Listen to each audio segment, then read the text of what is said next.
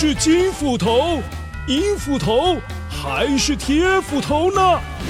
欢乐车斧头杯机制大赛，聪明脑袋大挑战。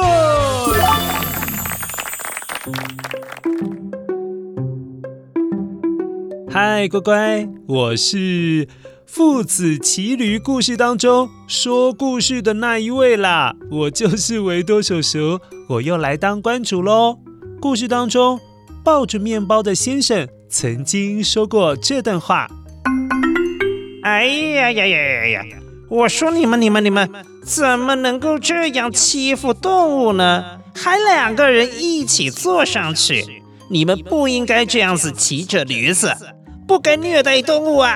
应该要扛着它走才对呀！”乖乖，现在要考考你的是。关于驴子的说法，哪一把斧头说的才是正确的答案呢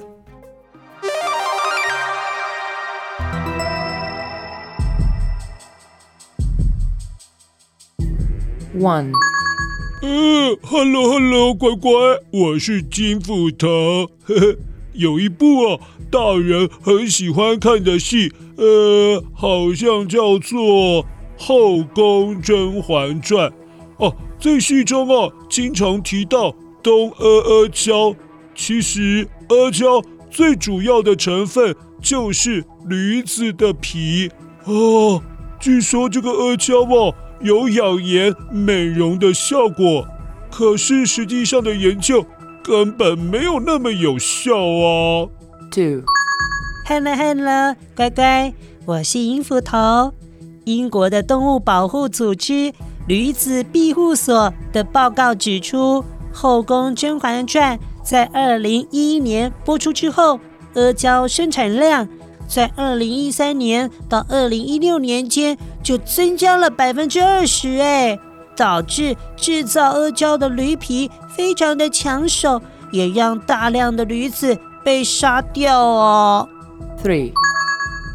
嘿，乖乖，我是铁斧头啊。同样是英国动物保护组织驴子庇护所的统计显示，运送到中国的驴子皮当中，有大约三分之一都是偷来的。部分的驴子专家就担心了，依照目前驴皮的消费速度，非洲的驴子很有可能在一两年之内就会灭绝哦。哇，真的是太可怕了。哎，三把斧头说的都很有道理，但是乖乖，请你花一点时间选择答案，也跟家人讨论一下没有关系。究竟哪一把斧头说的才是正确的答案呢？待会我维多叔叔就来跟你分享答案哦。